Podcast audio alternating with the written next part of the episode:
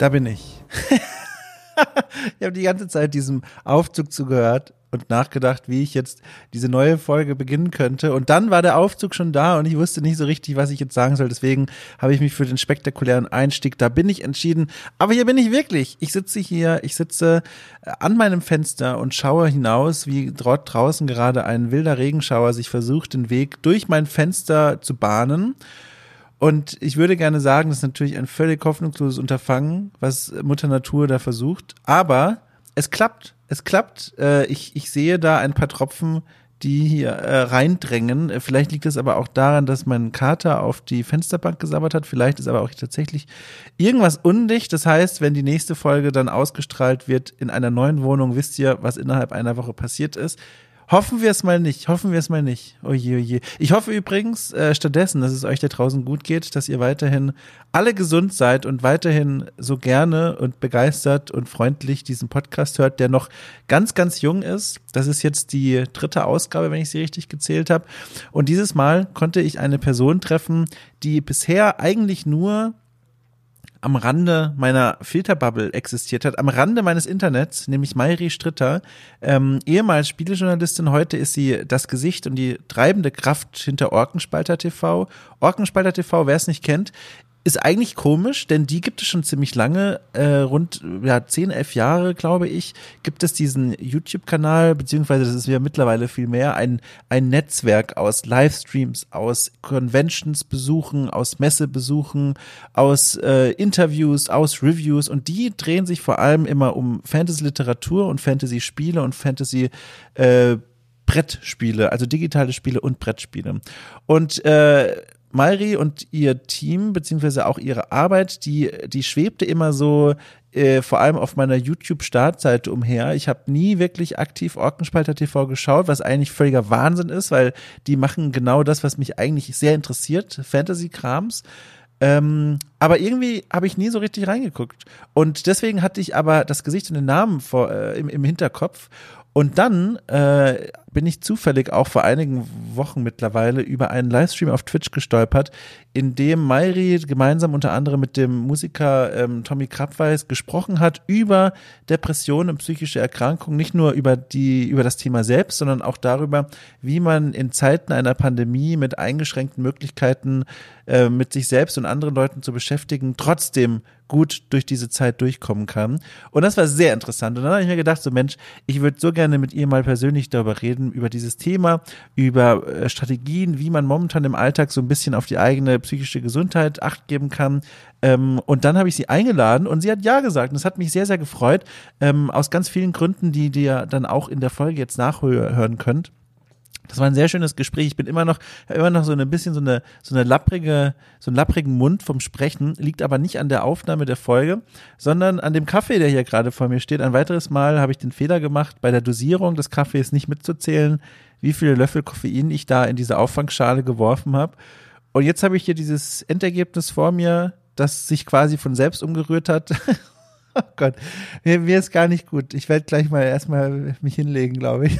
erstmal den Puls wieder beruhigen. Oje, oje. Ja, jedenfalls, das war das Gespräch mit Mari, das ihr jetzt gleich hören könnt. Es hat großen Spaß gemacht, ein weiteres Mal.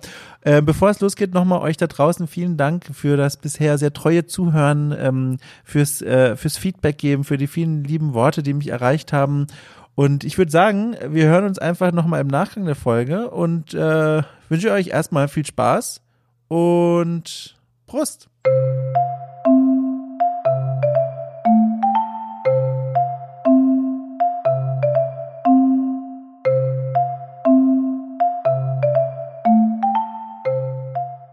Ich hatte auch so Angst, ich weiß gar nicht, hast du Haustiere? Nein, leider nicht.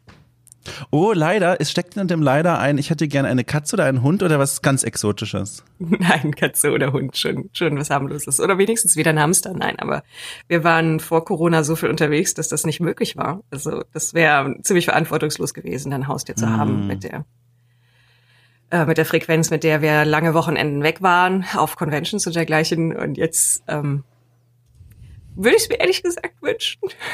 Vorher war es halt so, dass man, kennst du das?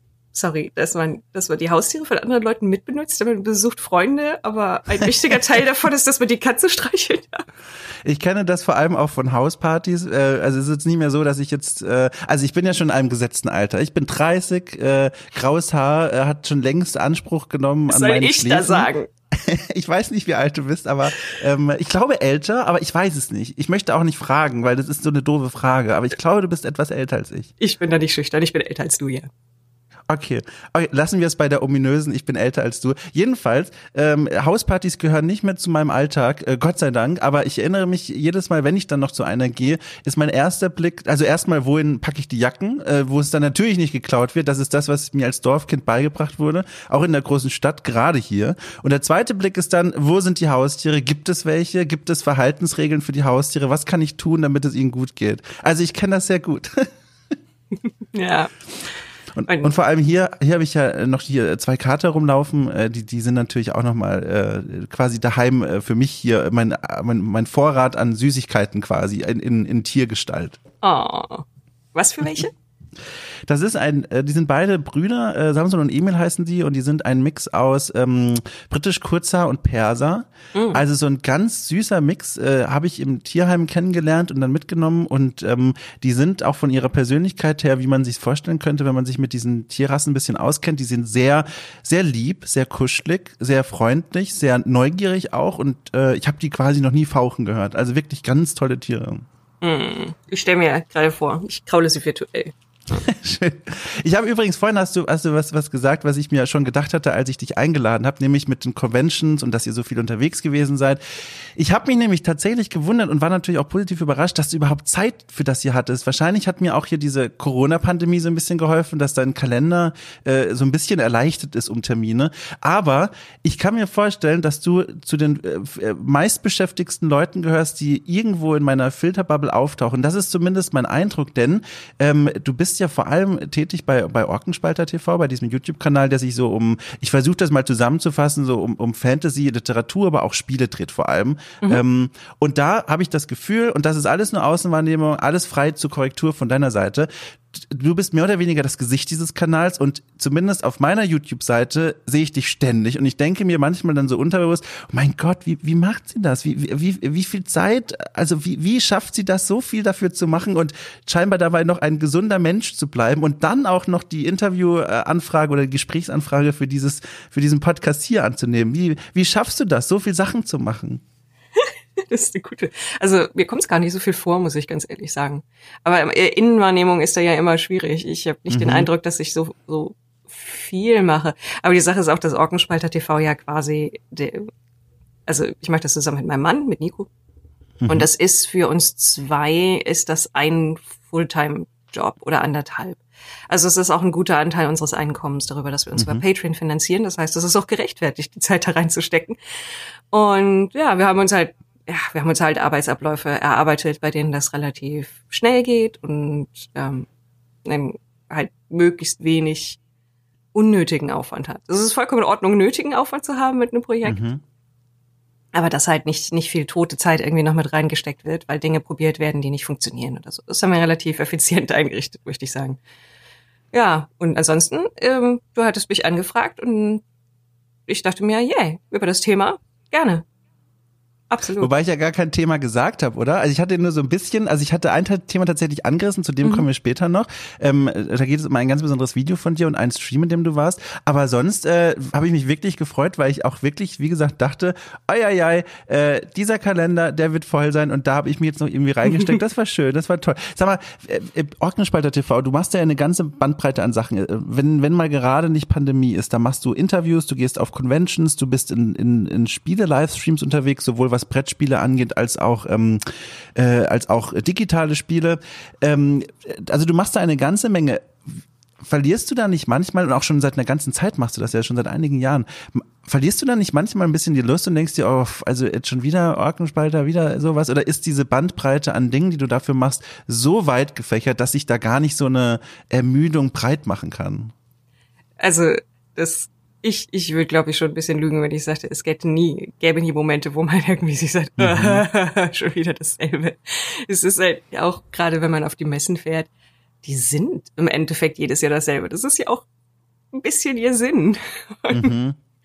Das ist dann halt irgendwie same procedure as every year und viele Dinge, die halt immer wieder dann Wiederholung, Wiederholung, Wiederholung sind und wo man dieselben Schritte immer wieder selber macht. Das ist anstrengend. Aber wir stellen auch oft genug Dinge um, weil wir wieder irgendwie ausprobieren, ob das Format anders besser funktioniert für uns im Ablauf oder ob das dann besser ankommt.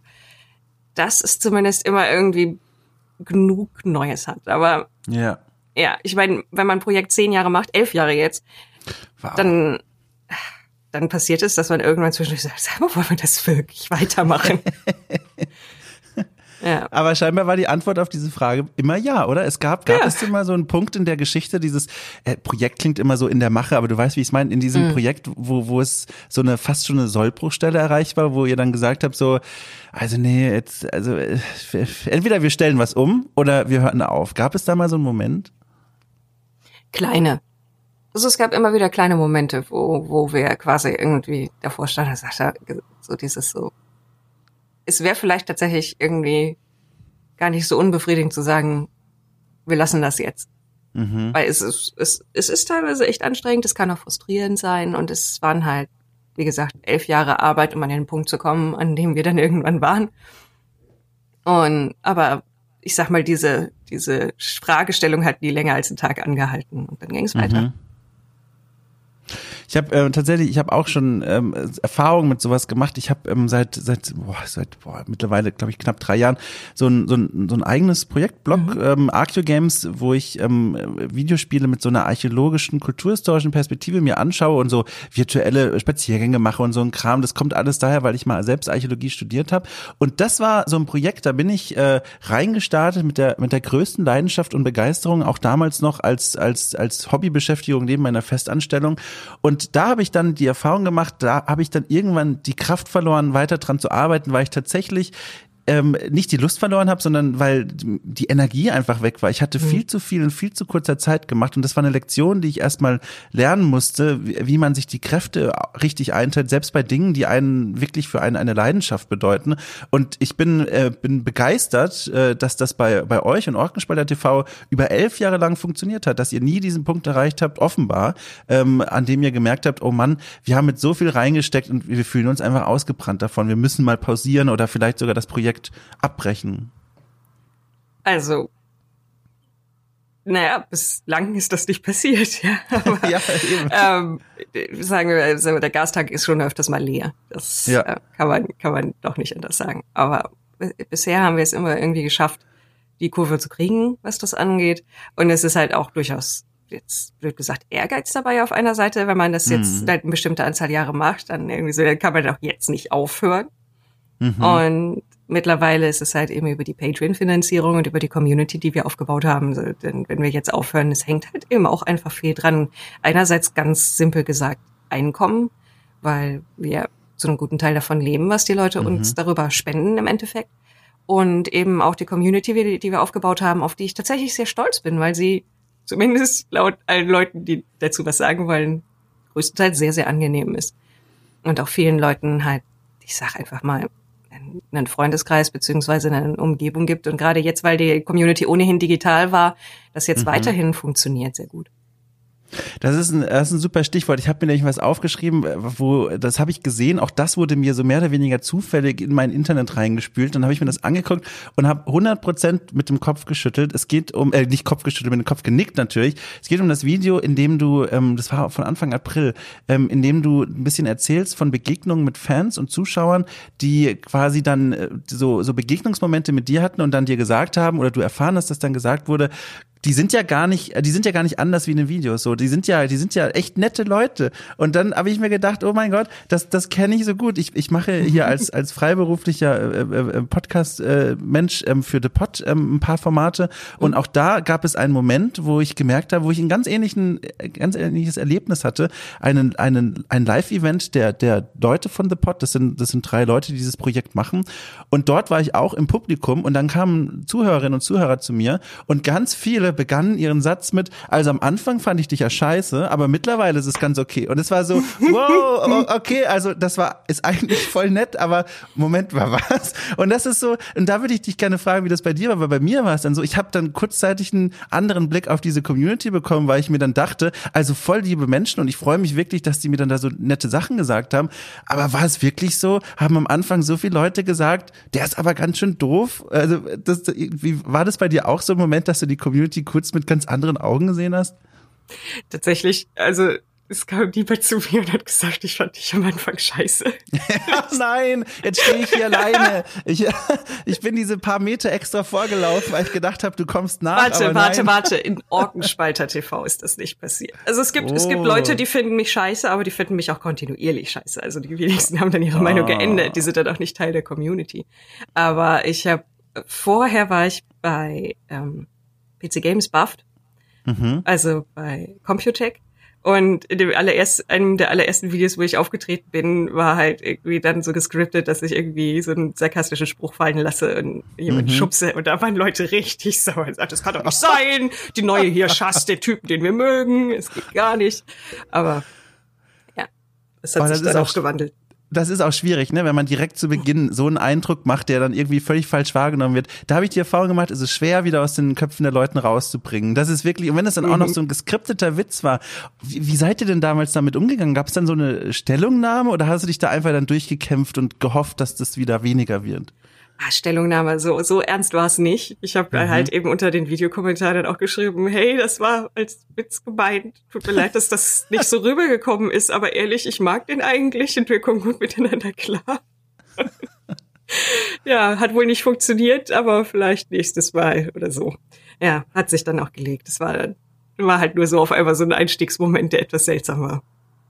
Hast du denn eigentlich bei diesen, äh, äh, ne, die kamen ja dann zu dir, die Orkenspalter-Zuhörer, äh, Zuschauer und meinten da was von käuflich und sowas. Hast du da eigentlich direkt in einem Gespräch dort dann mit denen drüber gesprochen oder war das mehr so wie bei mir, dass du dann dort standest, du hast dir diese Sätze angehört, irgendwie dich gefreut über die netten Sachen, die gesagt wurden und dann hinterher gedacht, warte mal, was wurde hier eigentlich gerade gesagt? Das mit dem, mit dem käuflich, ja, worauf ich in dem Video, das du, das du vorhin angesprochen hast, mhm. auch eingegangen bin, das ist davon meistens getrennt. Das ist eher eine Sache, die in halt in Internetdiskussionen auf Social Media oder sowas immer wieder aufkommt. So, ach, die, die sind ja quasi identisch mit dem Verlag oder denen kann man nicht glauben, weil die haben schon mit denen und denen zusammengearbeitet. Wobei ich jetzt dazu sagen muss, dass wir halt, unser Schwerpunkt ist Tabletop RPG, also mhm. klassisches mhm. Pen-and-Paper-Rollenspiel.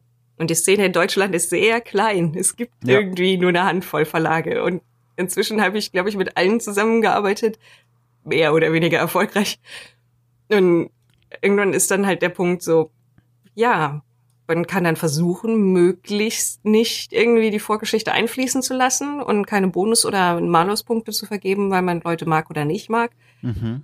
Aber am Ende ist eine Meinung trotzdem immer subjektiv. Das heißt also, die, die Reviews, die wir machen, glaube ich, sind jetzt nicht in irgendeiner Form anders als die von anderen Leuten, weil im Endeffekt, manchmal habe ich sogar Angst, ich korrigiere über, dann in die mhm. falsche Richtung, dass wenn, wenn ich über ein Buch spreche, wo ich die Person sehr gerne mag, die es gemacht hat, aber das Buch ist nicht gut, mhm. dass, ich, dass ich dann sogar relativ fies bin, damit ich mir nicht selber vorwerfen kann, dass ich irgendwie dann Bias oh. habe. Ja, also ich versuche da mal gegenzusteuern und ich bin ja auch nicht alleine. Ja, Nico hilft mir dann dabei irgendwie. So, ja. Sicher, dass du das geben willst?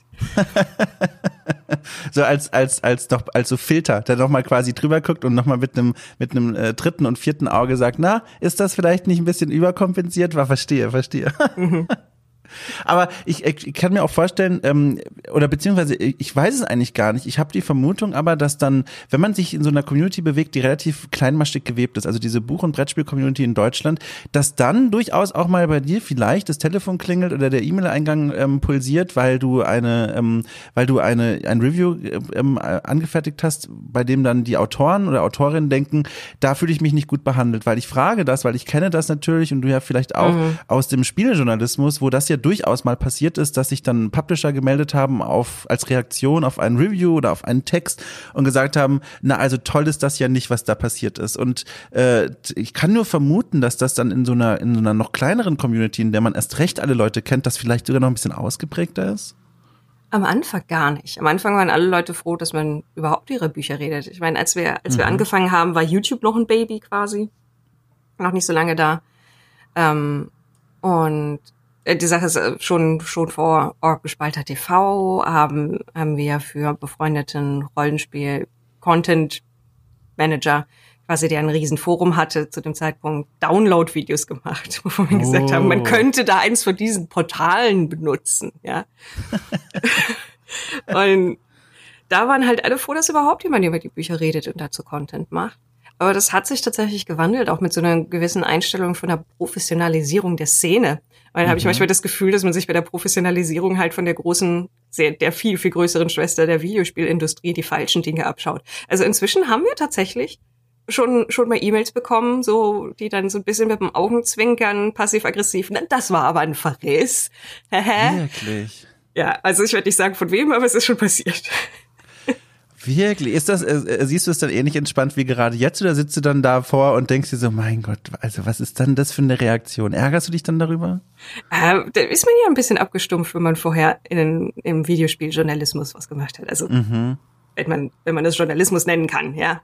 Videospieljournalismus, mhm, ja, ja. ähm, strittiger Punkt. Ich darf das sagen, weil ich selber gemacht habe. So. Und ähm, dann, dann war das halt eher so ein netter Versuch, ja. Das haben andere schon sehr viel deutlicher probiert. Und dann zuckt man halt mit den Schultern und mein, ich glaube, wir haben dann irgendwie so zurückgesagt, so, hey, glaubt ihr, dass das wirklich die richtige Methode ist? Ach, das war ja nur als Witz gemeint. So, hm, okay, ja, kann sein, kann sein. Kann sein, dass man das falsch verstanden hat, dass wirklich jetzt Witz gemeint war, aber wenn, dann hat er auch nicht funktioniert. Genauso schlecht wie mein Einstieg oh. bei, bei Buff. Ah, das, da kommen gerade Erinnerungen bei mir hoch. Ich weiß mhm. noch, ich will jetzt hier keine Namen natürlich nennen, aber das war, glaube ich, eines meiner ersten Reviews, die ich wirklich geschrieben habe. Und da war ich noch so frisch und hatte ja keine Ahnung. Und dann, also äh, Ahnung vom Schreiben, aber nicht von dem, was danach kommen würde. Und dann habe ich das geschrieben und veröffentlicht. Das war ein Test zu einem Spiel und ich habe das in Deutsch damit am schlechtesten einfach bewertet. Und dann kam eine E-Mail, die so bitterböse war und die auch so verlangend war, dass das geändert werden soll von der PR, die dann gesagt hat, das ist inhaltlich und, und objektiv und was auch immer falsch. Und das ist eine Zahl, mit der, der man nicht zufrieden sei, was ja auch schon eine eigenartige Formulierung ist. Und äh, das soll geändert werden. Und ich habe da war da etwas überfordert und habe das dann an meinen an einen Vorgesetzten von damals weitergegeben und da hat sich dann zwischen denen diese Diskussion ent, ent, entsponnen ähm, und und anschließend wurde die, diese Wertung tatsächlich dann auch auf Drängen der PR angepasst und das war so mein erster Kontakt mit diesen komischen äh, Feedback-Anrufen und Gesprächen und da habe ich mir auch gedacht, also was ist denn das für eine Art von Journalismus? Das ist ja, da weiß ich ja gar nicht, wo ich zuerst ein Fragezeichen loswerden lassen soll. So was Seltsames. Okay, das ich habe nie was anpassen müssen. Aber ja. ich habe bei einer, bei einer, einer meiner ersten Previews, die ich geschrieben habe, wirklich direkt dann die Rückfrage bekommen, warum hast du nur das vergeben? Das mhm. macht uns jetzt hier Probleme damit, irgendwie das zu vermarkten oder sonst irgendwas. Ich so, Entschuldigung, das war nur meine Meinung, ja. Egal. Aber ja. da, da hat nie jemand auf mich eingewirkt, tatsächlich, das muss ich sagen, ähm, irgendwas zu ändern. Also ich habe auch nicht wirklich große Sachen gemacht. Das war, glaube ich, nicht wichtig genug. Ja, ja. Ich weiß auch noch, ich habe das damals nicht selber geändert, aber ich habe dann, was eigentlich noch schlimmer ist, äh, obwohl weiß ich nicht, ist beides sehr schlimm, am, am Folgetag dann einfach auf die Webseite geguckt und gesehen, dass da halt plötzlich eine andere Zahl stand als die, die ich hingeschrieben hatte. Uh. Und dann dachte ich mir auch, also was ist denn hier los? Also da war ich dann auch nicht mehr so lange. Aber das war, das war wirklich so, also da habe ich mich einfach, das war so mein erster Kontakt mit diesem komischen Ökosystem äh, und das war sehr seltsam. Heute, also ich habe ja dann bis heute auch nochmal, bevor ich dann freiberuflich war, bei, ähm, bei bei, bei größeren Redaktionen noch gearbeitet und da habe ich solche Erfahrungen tatsächlich nicht mehr gemacht, aber so ganz am Anfang, so äh, vor, vor sechs Jahren oder so, das war, das war ganz seltsam. Es war, war ein sehr komisches Gefühl. Bin auch froh, dass ich da aus dieser Ecke des, äh, in Anführungszeichen, wie auch immer, Spielejournalismus raus bin. Und du wahrscheinlich vermisst das auch nicht so dolle, oder? Sagen wir so, ich habe den, den Job von meiner Seite aus gekündigt und da gab es auch Gründe ja. für. Aber ähm, die, die waren vielfältig und hatten auch mit Gesundheit und dergleichen zu tun. Aber ja, ich, ja. ich, ich, ich, ja, ich bereue es nicht, das gemacht zu haben. Nein, es war per se bis auf die letzten paar Sachen kein, kein schlechter Job. Mhm. Und ich habe ne, hab durchaus eine Menge Freunde und dergleichen dort gesammelt, mit denen ich auch jetzt immer noch Kontakt habe. Und das ist wertvoll genug, allein weil man teilweise dann, ich meine, Vitamin B. und als ja, Freiberufler ja. freut man sich über jedes In, das man irgendwo hat, wenn man jemanden kennt, der irgendwo bei einer anderen beim Publisher gelandet ist oder sowas und dann sagt, oh, ja. wir bräuchten mal die und die Dienstleistung, bla. Ja, ja, verstehe. Äh, übrigens, äh, ganz fantastisches Stichwort, das du mir da entgegengeworfen hast, Gesundheit. Denn jetzt kommen wir tatsächlich zu dem, zu dem Grund, warum ich dich ursprünglich mal äh, dann hier angefragt habe, ob du nicht Lust hast, dich für diese Mikro für eine Stunde zu setzen, mit mir zu sprechen. Denn es gab tatsächlich einen, einen, einen Livestream, in den ich ganz zufällig reingestolpert bin. Nicht als Teilnehmer, sondern einfach so, huch, äh, auf Twitch findet gerade sowas statt. Das ist ja sehr interessant. Und da warst du unter anderem mit ähm, dem Musiker Tommy Krabweis zusammengesessen und da habt ihr gesprochen ähm, über Depressionen. Über Depressionen Depressionen. Anlass war dafür, war, dass äh, Tommy Krabweis für die Deutsche Depressionshilfe Spenden gesammelt hat in diesem Stream. Und da habt ihr euch so ein bisschen ausgetauscht, vor allem gerade vor diesem Hintergrund, dass gerade immer noch diese furchtbar schlimme Corona-Sache über die Welt äh, brandet und ganz viele Menschen in ihrem Alltag einschränkt. Und da hast du sehr, sehr offen, äh, und das fand ich ganz fantastisch, sehr, sehr offen über dieses Thema und deine eigenen Erfahrungen gesprochen. Und da ist natürlich, habe ich mich schon im Livestream gefragt und jetzt frage ich mich das immer noch, wie sah da das Feedback von Zuschauern und von Leuten aus, die das einfach mitbekommen haben? Weil das ist ja immer noch tatsächlich, was ja schlimm genug ist, ein großer Schritt, den man als Persönlichkeit oder als Mensch wagen kann, dass man ganz offen sagt, ich habe hier eine psychische Erkrankung, mit der ich mich herumschlage oder die Teil von mir ist. Ähm, und wie sahen denn da die Reaktionen aus? Kannst du da, kannst du da mal so ein bisschen erzählen, wie, wie das da aussah? Die Reaktionen waren tatsächlich durchweg positiv. Ja. Das fand ich bemerkenswert und angenehm. Und es waren vor allen Dingen sehr, sehr viele Reaktionen, die in die richtigen gingen, so, ich habe was ähnliches. Mhm. Es ist wirklich gruselig, wenn, wenn man sozusagen so auf, auf, der, auf der stillen Postwege mitkriegt, wie viele Leute in irgendeiner Form mhm. von einer depressiven Erkrankung oder Verwandtschaft depressive Verstimmung oder von einer Angststörung oder etwas ähnlichem, die tatsächlich damit ringen. Und meine Erfahrung ist es auch selber in, in meiner jetzt doch schon etwas längeren Geschichte mit der Krankheit und mit Therapie und dergleichen, dass Normalisierung extrem hilfreich ist, zu verstehen, dass was mit einem vorgeht, in dem Sinne normal ist, als dass es eine, eine normale Reaktion auf Umstände, auf Einflüsse, auf Vorerkrankungen oder sonst irgendetwas ist und dass es sehr viele andere Leute gibt, denen das Gleiche passiert, weil man ansonsten sehr, sehr allein gelassen wird und sich sehr alleine fühlt mit dieser, mit dieser Krankheit, weil sie auch je nach außen unsichtbar ist und weil es schwer ist, vielen Leuten zu vermitteln, was da tatsächlich vor sich geht. Und man häufig, also in den ersten in dem ersten Jahr, in dem es richtig schlimm war, nach meiner Diagnostizierung hatte ich mhm. so, so Bilder quasi, man ist verflucht. Und das ist so ein mhm. einmaliger Zustand, den die Welt nicht verstehen kann und dergleichen. Aber das ist es gar nicht. Und das macht es leichter. Und deswegen, mhm. wenn es drüber, drüber zu reden tatsächlich zur Normalisierung auch beiträgt, dann ist das zumindest eine kleine Sache, die ich daraus ziehen kann, die positiv ist. Das ist ja auch mhm. wiederum was. Total. Ich habe, äh, ich habe, ich kann das nur so auch wiedergeben. Ich habe auch meine eigene Geschichte mit dieser mhm. Erkrankung und vor, oh Gott, vor sechs Jahren oder vor sieben Jahren auf der Republika in Berlin, das ist so eine Netzkonferenz, da habe ich mal einen, ja, also Vortrag ist eigentlich zu viel. Da habe ich mich mit zwei anderen auf die Bühne gesetzt und wir haben so ein bisschen zu dem Oberthema ähm, depressiv im Internet gesprochen. Das heißt, wie kann man das Internet für sich zum einen nutzen, um vielleicht ähm, sich selbst zu stärken, wenn man diese psychische Erkrankung hat? Wie aber muss man auch, also welche Kanäle sollte man eher meiden oder welche Kanäle könnten sich als gefährlich erweisen für die eigene psychische Gesundheit, wenn man im Internet unterwegs ist. Und es war eine sehr spannende Runde zum einen, allein wegen des Inhalts. Zum anderen war ich aber auch sehr nervös, weil ich natürlich nicht wusste, okay, hier sitzen jetzt einmal so 200 Leute, ich habe keine Ahnung, wer das alles ist, die kommen, weil sie nur die Überschrift und die kurze Beschreibung dieses Vortrags oder was auch immer gelesen haben. Ich habe keine Ahnung, wie die dazu eingestellt sind und, und wusste auch damals noch nicht so, also ich klar, ich kenne die Zahlen, Volkskrankheit und so weiter, aber ich wusste nicht, wie viele Leute in diesem Raum damit schon Erfahrung haben. Ich wusste nicht, mit welchem Publikum ich es zu tun habe. Und da habe ich dann so ein bisschen erzählt und danach kam, also hat sich wirklich äh, wie im Supermarkt an der Kasse eine Schlange gebildet an Menschen, die alle dann mal mit uns sprechen wollten und eigentlich mehr oder weniger immer nur gesagt haben und nur in Anführungszeichen, äh, ich habe auch meine eigenen Erfahrungen damit gesammelt und bin sehr froh, dass ihr mal davon erzählt habt. Mhm. Und das war so ein schöner Moment, das werde ich nie vergessen. Das war für mich der, der Erkenntnismoment zu merken, man ist damit echt nicht alleine, zum einen und zum anderen, es tut so gut, darüber zu sprechen, wenn man halt auf diese Menschen trifft, die selber diese Erfahrungen gesammelt haben.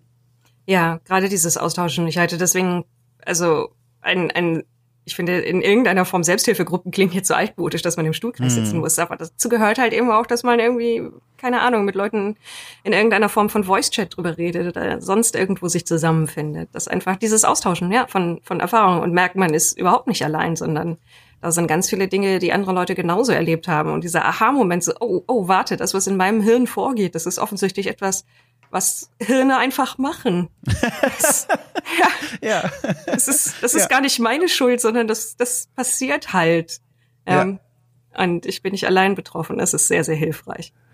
Da kann ich übrigens direkt dir und allen Zuhörerinnen und Zuhörern da draußen eine kleine Empfehlung aussprechen. Und zwar, da bin ich mal draufgestoßen für eine Recherche, für einen Artikel. Es gibt da eine, also da gibt es ganz viele solcher Communities, die sich online organisieren, wo Menschen zusammenkommen, die selbst Erfahrungen mit psychischen Erkrankungen gesammelt haben oder die selbst darunter leiden oder eine, eine oder Erfahrungen damit gemacht haben. Und eine Gruppe davon, die heißt Night Haven. Ähm, das ist eine der größten, ja, die nennen sich selbst Selbsthilfegruppe, die es dort so gibt und die organisieren sich auf Discord und da sind hunderte, hunderte, hunderte Menschen aus der ganzen Welt, die alle extrem freundlich miteinander umgehen und dort werden auch so Karaoke-Abende miteinander veranstaltet, da trifft man sich dann in diesen Voice-Channels und singt miteinander oder man guckt gemeinsam Serien und tauscht sich in Echtzeit aus. Das ist so eine ganz tolle Anlaufstelle. Gleichzeitig aber, während ich diese Empfehlung ausspreche, muss man natürlich auch immer aufpassen, dass man sowas dann nicht gleichsetzt mit einer Therapie oder mit irgendeiner anderen Art von, ähm, ja, Heilung ist das falsche Wort, ähm, mit, mit Umgangs- oder Bewältigung damit. Das kann eine Stütze sein, aber es kann nicht die einzige einzige Stütze sein. Und das ist so, glaube ich, was, was man dazu immer dazu sagen muss, weil ich habe auch Menschen kennengelernt, die in diesen, in Anführungszeichen, Selbsthilfegruppen sich wirklich selbst verloren haben. Die waren emotional, psychisch völlig aufgeschmissen, wenn diese Gruppe mal nicht in Reichweite war, wegen kein Internet, wenn die, wenn der Server mal offline war. Und da versetzt man sich am Ende in eine noch viel verwundbare Position, als man sie am Anfang inne hatte. Ja, ja, absolut. Also das ist etwas, was man immer dazu sagen muss. Ich äh, habe zum Beispiel, ich habe genau wie alle, alle Leute, die sich mit dieser Krankheit dann jahrelang rumschleppen, hat man irgendwann seine Tricks, um mhm. aus Gedankenspiralen rauszukommen oder sowas. Das teile ich immer gerne, aber halt eben immer mit diesem Appal drauf, genau wie bei solchen, solchen Gruppen und dergleichen. Das ist kein Ersatz für eine professionelle Therapie. Auf gar keinen mhm. Fall. Es kann helfen, genau, als, als Zusatz und als Stütze, weil es auch gar nicht so einfach ist, professionelle Hilfe zu bekommen ohne dass man große Hartnäckigkeit mitbringt in dem System, wie es aktuell läuft. Mhm. Aber deswegen äh, trotzdem zum Arzt gehen ist äh, keine, keine, keine schlechte Entscheidung und in den meisten Fällen inzwischen ja auch die richtige. Das hängt natürlich ja. immer vom Arzt ab, zu dem man geht. Aber dann geht man halt zum nächsten. Ich kann auch nur empfehlen, mein Gott, das ist ein richtiger Empfehlungscast heute hier, aber das ist tatsächlich ja gar nicht so schlimm, ähm, ähm, so solche Erstgespräche mal zu vereinbaren mit Therapeutinnen mhm. oder Therapeuten, die kosten erstmal gar nichts und da kann man schon mal so ein bisschen ermitteln, wie sinnvoll ist es denn zum Beispiel eine Therapie einzugehen. Großes Problem da halt, man muss erstmal einen Platz finden und jemanden, der Zeit dafür hat. Das ist so ein bisschen, das ist echt tricky. Also vor allem, ich, ich lebe ja in Berlin, hier ist es halt wirklich schwierig, weil äh, Therapeuten haben, glaube ich, in dieser Stadt so viel zu tun wie kaum eine andere Berufsgruppe. Berufsgruppe? Also, äh, jetzt, das klingt jetzt, äh, das tut mir sich absolut leid, aber es ist auf dem Land nicht anders. Oh nein. Jetzt ganz blöd gesagt. Ich habe auch, ähm, ich habe jetzt es tatsächlich geschafft, mit, mit, Hartnäckigkeit und Glück einen Therapieplatz mhm. zu ergattern, wie es aussieht. Aber allein schon das Rumtelefonieren auf der Suche nach einem Erstgespräch hat gar nichts gebracht. Also ich musste über die sogenannte oh. Terminservicestelle gehen wo sie dir dann jemanden vermitteln und die Person ist quasi vertraglich verpflichtet, dir einen Termin zu geben. Es sind halt die Kassensitztherapeuten, die mhm. dann mit der Terminservicestelle zusammenarbeiten und eine bestimmte Anzahl an Stunden pro Woche halt dafür reservieren. Und mhm. dann ist garantiert, dass es funktioniert. Jetzt war mit Corona natürlich der Spaß. Ja, mein Termin mhm. lag halt genau dann irgendwie eine Woche, nachdem Kontaktsperre äh, angesagt wurde. Und dann ging das erstmal nicht. Und sie, meine Therapeutin musste warten, dass die Vorschriften geändert werden, weil sie nur noch Videokonferenztherapie angeboten hat. Oh yeah. Und Erstgespräche durfte man so nicht durchführen. Das ist natürlich oh total yeah. hilfreich, wenn das zusammenkommt. Aber inzwischen ist das zumindest in Schleswig-Holstein gelockert worden und sie konnte das machen. Und ja, Glück gehabt, sag ich mal. Ach du liebe Zeit. Das ist aber auch sowieso ein komisches System, wenn man sich da wirklich bei den Leuten direkt quasi ja im Grunde bewerben muss um einen Platz, mhm. weil man mhm. dann, das war, das ist so absurd, man muss dann schreiben im Grunde, was man denn so von sich selber, weiß ich nicht, glaubt, was man hat. Vielleicht schreibt man auch gar nichts, aber man hat sofort diesen Eindruck, man sollte irgendwas dazu schreiben. Das ist so ein bisschen wie bei Wohnungsbewerbungen. Äh, wenn man einfach nur eine blanke quasi Anfrage schickt, warum sollten die antworten? Und dann ist man so in einem ganz komischen Konflikt. Wie viel offenbar ich jetzt? Weiß ich denn überhaupt, was ich habe oder was ich da mit mir rumschleppe? Äh, äh, wie schreibe ich sowas und dann obendrauf noch, dass das ja auch wirklich einfach emotional anstrengend ist, sowas dann zu verfassen und rumzuschicken an wildfremde Leute. Also es ist eine super schwere Situation. Also boah, das, das ist nicht schön, das ist nicht schön. Hm. Wobei ich sagen muss, das, das habe ich nicht gemacht. Ich habe tatsächlich einfach nur angefragt, ob die Leute überhaupt jemanden nehmen und dann war immer ja. schon, nee, nee, bis zum Ende des oh, Jahres Mann. auf gar keinen Fall mehr. Und bei der Terminservicestelle ist eh alles so unpersönlich. Da fragt dich keiner, was du hast, sondern mhm. nur, wie deine Telefonnummer ist und das war's. Na, immerhin. Aber guck mal, du hast vorhin ja schon gesagt, äh, mit Corona-Zeiten und so äh, Tricks, die du anwendest, um selbst mhm. so vielleicht aus diesen Spiralen rauszukommen. Das ist natürlich ein super persönliches Thema. Kannst du denn da aber trotzdem oder magst du denn da ähm, irgendwelche, ähm, äh, weiß ich nicht, Lektionen oder, oder, oder Tipps oder Strategien teilen mit Leuten, die vielleicht selber gerade eine Situation sind, ähm, die, die, ähm, dass es denen nicht gut geht und dass die in bestimmte Gedankenspiralen reinkommen, die ihnen nicht gut tun und aber noch nicht so richtig das Werkzeug dafür kennen, ähm, damit umzugehen? Gibt es da, das ist natürlich immer schwierig, weil viele dieser, dieser Tipps und Strategien ja auf einen selbst vor allem geprägt sind. Mhm. Aber fallen dir da trotzdem so grundlegende Dinge ein, die du so weitergeben könntest?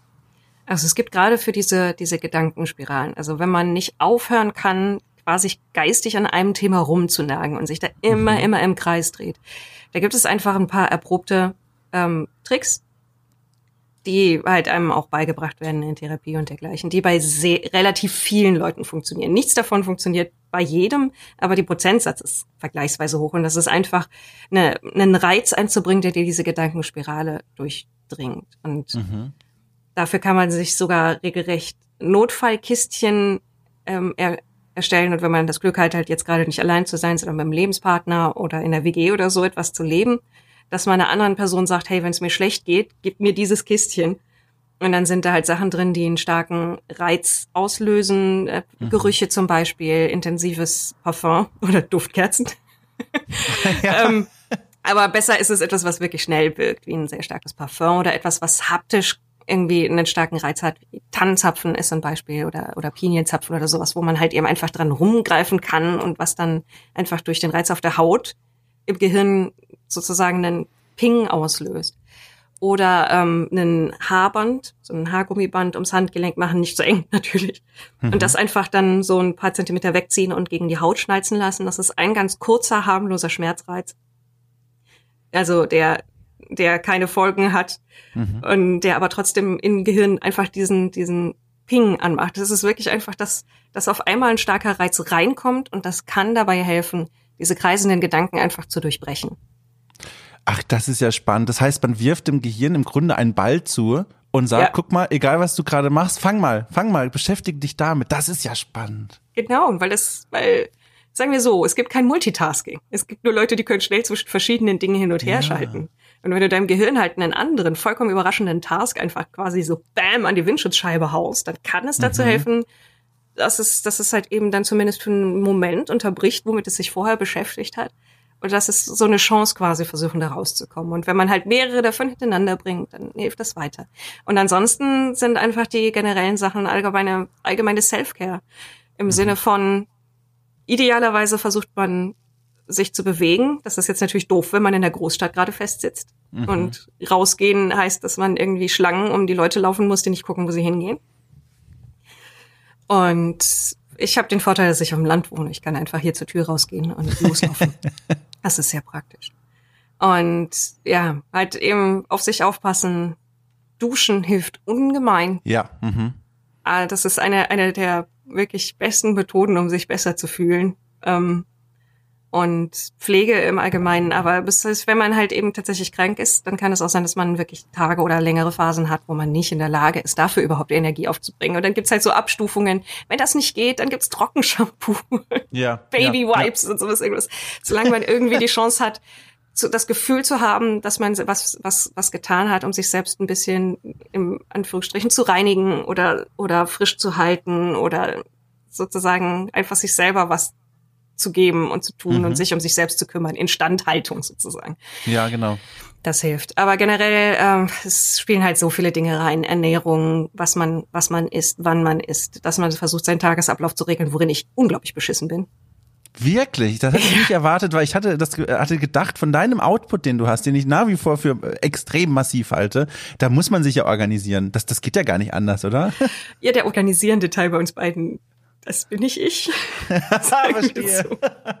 ähm, also wenn es mir, wenn es mir gut geht, kann ich große Disziplin aufbringen und dann, dann stehe ich früh auf und ähm, arbeite lange, lange Stunden und hake, hake Projekte ab und dergleichen.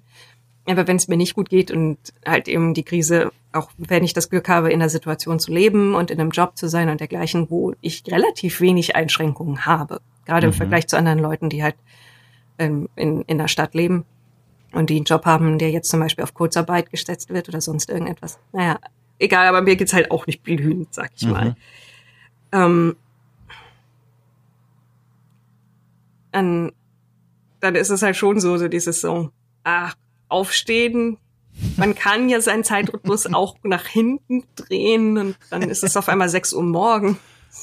Und dann riskiert man den gesunden Schlaf, der halt auch so wichtig ist. Einfach oh ja. genug zu schlafen. Äh, das ist auch wieder, da bin ich auch, da bin ich, äh, da bin ich auch ein, ein Prophet, der an seine eigene Botschaft nicht glaubt. Es passiert mhm. mir oft genug, genau was du gerade beschrieben hast, dass ich äh, das so ein bisschen nach hinten schiebe. Weniger eigentlich aus Prokrastinationsgründen, sondern mehr so einen, ich weiß, dass ich nach hinten raus, so am späten Nachmittagabend einfach am besten kreativ arbeiten kann. Und dadurch verschiebt sich automatisch der Tag so in die Nacht und dann trotzdem früh aufstehen wegen irgendwelcher Termine. Da muss man aufpassen, weil Übermüdung ist ein Weg, äh, den man nie gehen sollte, denn der führt all, eigentlich auf allen Ebenen äh, zu Orten, die man nicht besuchen will. Also äh, körperlich, aber auch emotional, das ist einfach nicht schön. Das ist nicht gut. Da tut man sich nichts Gutes.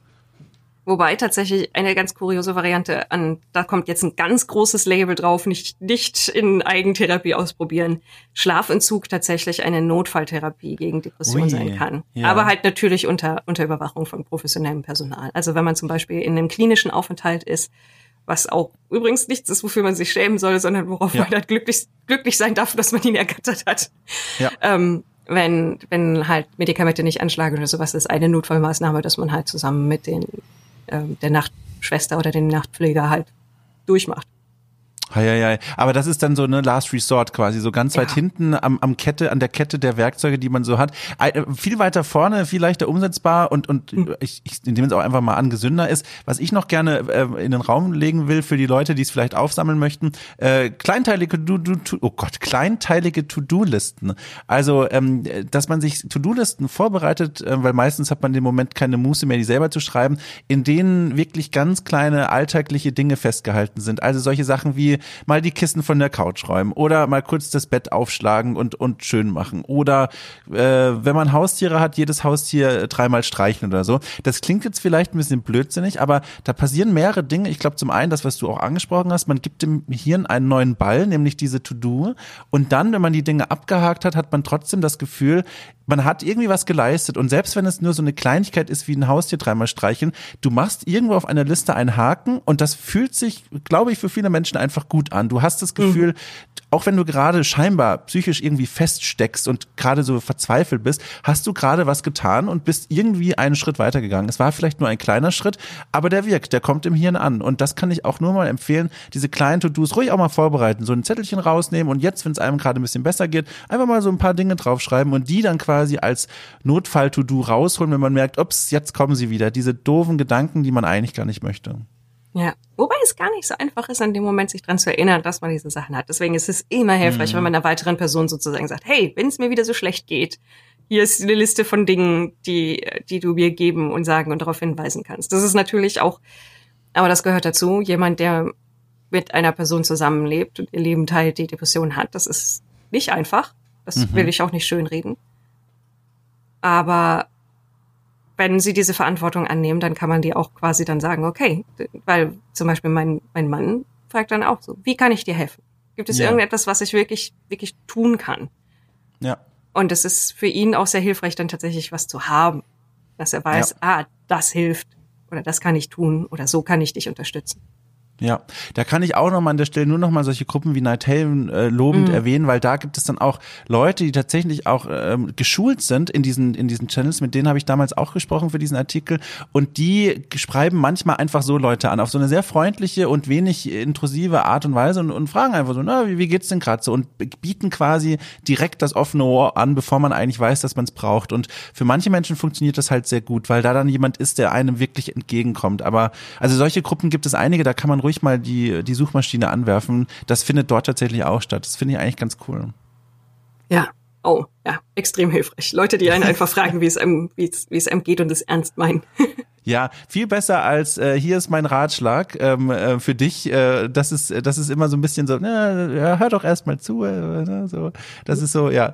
Aber sag mal, ähm, was mich da noch sehr interessieren würde, wenn du jetzt dieses Thema so ein bisschen für dich in deinen persönlichen Mittelpunkt gezogen hast, vor allem in dem Mittelpunkt, der quasi auch von der Öffentlichkeit beleuchtet wird mit diesem Video und dem Stream, sind das denn Themen, die ihr jetzt bei Orkenspalter irgendwie auf irgendeine Art und Weise häufiger mal äh, beleuchten wollt? Weil ich meine, es gäbe ja sicherlich Möglichkeiten, wie dass man mal mit Autorinnen Autorinnen und Autoren darüber spricht, falls die natürlich selber auch das Bedürfnis haben und den Wunsch darüber zu sprechen. Weil ich kann mir vorstellen, zum Beispiel, wenn da jemand äh, monatelang an seinem Buch schreibt oder so, dass das auch Arbeitsbedingungen sind, die nicht unbedingt förderlich sind für eine gute psychische Gesundheit. Kannst du dir das vorstellen, dass das jetzt so ein bisschen mehr thematisiert wird oder war das jetzt eher so, das passte ganz gut zum Timing, das ist jetzt auch gut gewesen, mal das anzusprechen, aber jetzt wird das auch kein Hauptthema werden bei euch? Nein, ich denke nicht, dass es ein Hauptthema wird. Also ich denke, ich habe lange schon mit dem Gedanken getragen, einfach den Leuten zu sagen, hey, übrigens, ich habe auch das, so, das klingt jetzt vielleicht ein bisschen seltsam, aber ich habe es auch nie versteckt. Also wenn mhm. mich jemand offen gefragt hat, du, ich habe das Gefühl, das, oder wenn, wenn ich mit Leuten mich irgendwie unterhalten habe und dann kam irgendwie ein Punkt, wo dann irgendwie sozusagen die Krankheit tatsächlich einen Einfluss auf eine Story gehabt hätte, die ich erzähle, so, mhm. dann habe ich das meistens auch relativ offen gesagt, vor allen Dingen die letzten Jahre. Also sehr viele in unserer Community wussten es ohnehin schon, in unserem Freundeskreis sowieso und ähm, auch die meisten Leute, mit denen ich in irgendeiner Form zusammenarbeite. Und dann war es jetzt einfach nur so, ich habe es einfach quasi einmal öffentlich gesagt und ich hatte auch nicht damit gerechnet, dass das sehr viel mehr irgendwie nach sich zieht, außer dass Leute sagen, ah, okay. Ähm, ja, und also ich denke nicht, dass es irgendwie groß in das, was wir sonst so machen, mit einfließt, außer dass ich jetzt nicht mehr es nicht sage, quasi. Ja. Ja. Das heißt, ähm, es gibt zum Beispiel Comic-Künstler die sehr offen damit umgehen, dass sie selber auch eine depressive Erkrankung haben. Mhm. Und dann kann ich jetzt offen sagen, ich finde das gut, dass, dass dieses Thema halt eben in der, in der Kunst von dieser Person angesprochen wird. Mhm. Und Interesse oder finde interessant den Umgang damit oder wiederum in anderen Fällen, wenn irgendwo das angesprochen wird und es dann wieder nur irgendwie bei langweiligen Tropes bleibt, so dieses, ey, das ist nicht hilfreich, ja, ja. Hm. wenn man das so darstellt. Ähm, und dann kann ich das jetzt halt unter, untermauern, offiziell mit. Und ein bisschen Erfahrung habe ich damit auch. Ja. Und das ist das Einzige. Mensch, fantastisch. Ich, ich freue mich wirklich, dass ich mit dir, da, mit dir da heute drüber sprechen konnte. Ich fand auch diesen Tipp mit diesem, mit diesem kleinen Holzschächtelchen, mit den kleinen Dingen, die da drin stecken, echt, echt schön. Den hatte ich so noch gar nicht auf dem Schirm. Den werde ich mir mal aufschreiben, weil das finde ich ist nett. Einmal so ein kleines Wohlfühlkästchen bei sich zu haben. Das finde ich ist eine schöne Sache. Das, äh, also vielen Dank auch von mir, dass du das äh, geteilt hast, dieses, dieses Geheimwissen.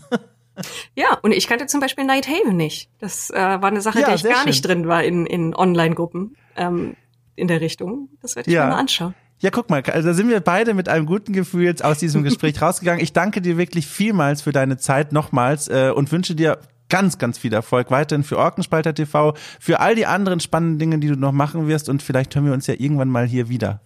Gerne. Vielen Dank für die Einladung und halt durch, du. Ja, ich. Armes, arme, armes Stadtwesen mitten in Berlin. ich versuch's, ich versuch's. Tschüss. Tschüss.